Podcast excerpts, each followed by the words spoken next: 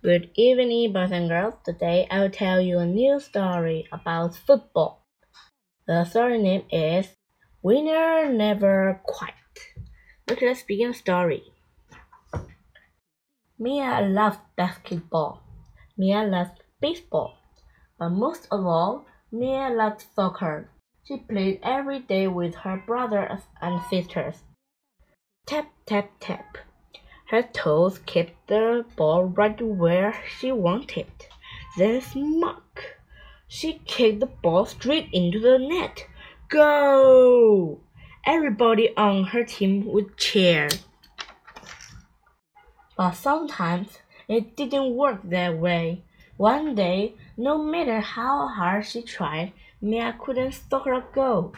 The ball smelled to the left on the net or to the right or sister Lottie, a goal line, saved the ball with her hand. No goal, no cheering. Too bad, Mia, her brother regretfully said. Better luck next time. But Mia didn't want better luck next time. She wanted better luck now. Mia sighed. I quit. You can quit, Lottie said. Then we will only have two people on our team. Come on, Mia, her sister Caroline pleaded. You always cry when you start losing. Just keep playing, Mia, Gordon said. It will be fun. But losing wasn't fun. Mia stopped back to the house. Quieter, Lottie said. Mia didn't care. She rather quite than lose. The next day Mia ran outside, ready to play soccer. When she got there, the game had rarely started. Hey, she yelled, why didn't you wait for me? Gordon stopped playing. Sorry, Mia, he said, but Quieter can play on my team. Yeah, said Lottie. If you can learn to lose, you can play. Gordon passed the ball to Trixie.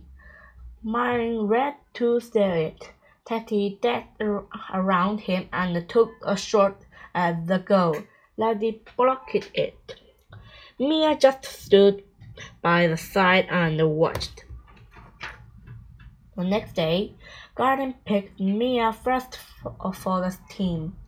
Mia got the ball. She dripped down the field. Smack! He kicked the ball toward the goal, and Lottie caught it. No goal, no cheer. Too bad, Mia, Gordon said. Better luck next time. Mia felt tear in her ear. She was going to quit, whispered Lottie. I knew it. Mia still had losing, but she didn't hate losing as much as she loved soccer. Ready to play? asked Gordon. Mia nodded. Gordon grinned at her. He passed her ball. Mia ran down the field, tap, tap, tap, with her toes. The ball stayed right with her, like a friend. She got ready to kick into the goal. Mia kicked the ball as hard as she could. Maybe she circled the goal, maybe she wouldn't. But she was playing, and that was more important than winning or losing because winner never quite. The end. Goodbye. See you next time.